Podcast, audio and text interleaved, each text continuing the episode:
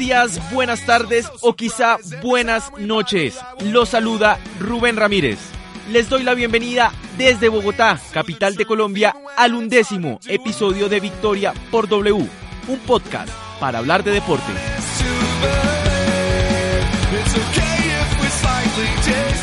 Escuchamos a la banda norteamericana Face to Face con esta canción llamada Bent But Not Broken, single incluido en el álbum Protection del año 2016. Y sin darle más vueltas al asunto, iniciamos nuestro episodio de hoy. La Crónica en Victoria por W. Victoria por W.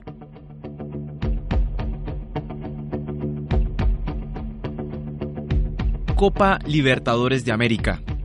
El campeonato de la pasión, el aguante, las patadas, pero sobre todo la mística.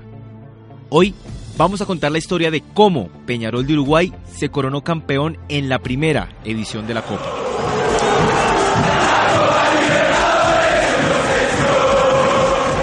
El torneo contó con apenas siete participantes. Peñarol, San Lorenzo de Argentina, Bahía de Brasil y Millonarios de Colombia. También participaron Olimpia de Paraguay, la Universidad de Chile y Jorge Wilstermann de Bolivia. La primera edición de la Copa Libertadores, de la que fue principal impulsor.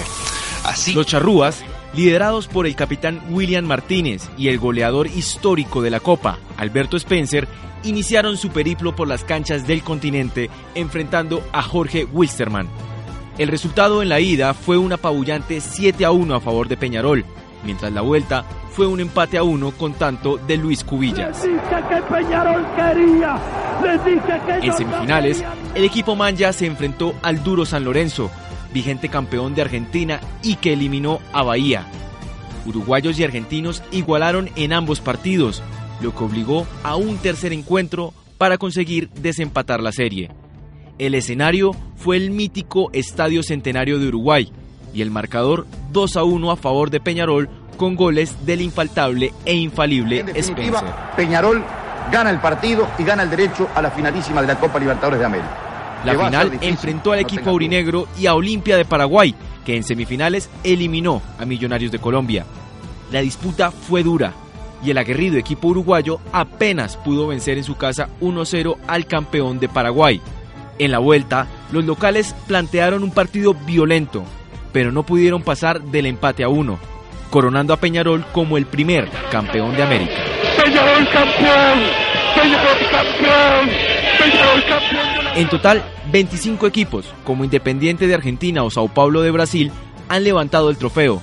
Sin embargo, nadie podrá alterar la historia y quitarle a Peñarol el orgullo de ser el primero de todos.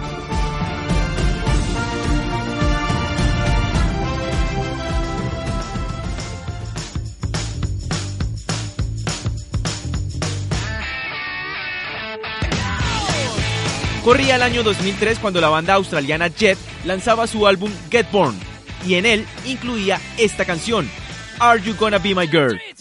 También en el año 2003, el piloto español Fernando Alonso ya mostraba su calidad en la Fórmula 1 y ahora, 17 años después de su debut, el asturiano anunció su retiro.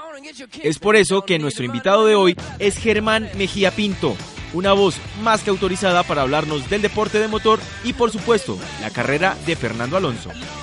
La voz invitada en Victoria por W. Siempre conmociona la salida, el retiro de uno de los pilotos grandes que ha tenido la Fórmula 1 por su talento, porque cuando llegó a los 19 años al equipo Minardi de la mano de Flavio Briatore, ya estaba eh, asignado para ser uno de los grandes del automovilismo mundial. Su talento había deslumbrado en las categorías anteriores y por eso llegó muy temprano, simultáneamente con Juan Pablo Montoya, en el año 2001.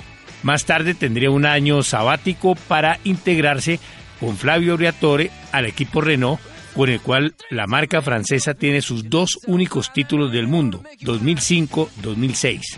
Siempre se dijo y siempre los ingenieros, los mecánicos al final de cada temporada les preguntaban de los mejores pilotos y Fernando Alonso siempre lo tuvieron como primero.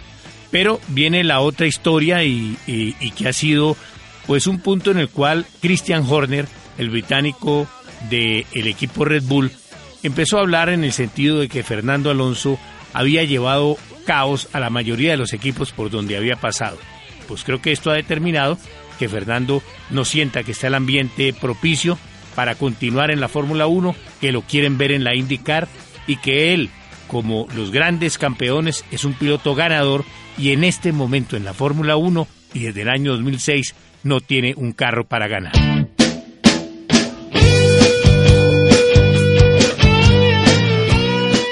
Cosas de la Vida es el nombre del álbum en el que la banda colombiana Autogestión incluía esta canción llamada Cuatro Días.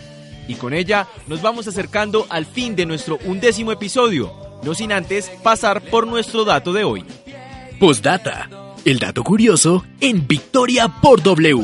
Chutar o centrocampista son dos palabras que hoy en día son escuchadas y leídas en casi todas las crónicas o narraciones futbolísticas del mundo.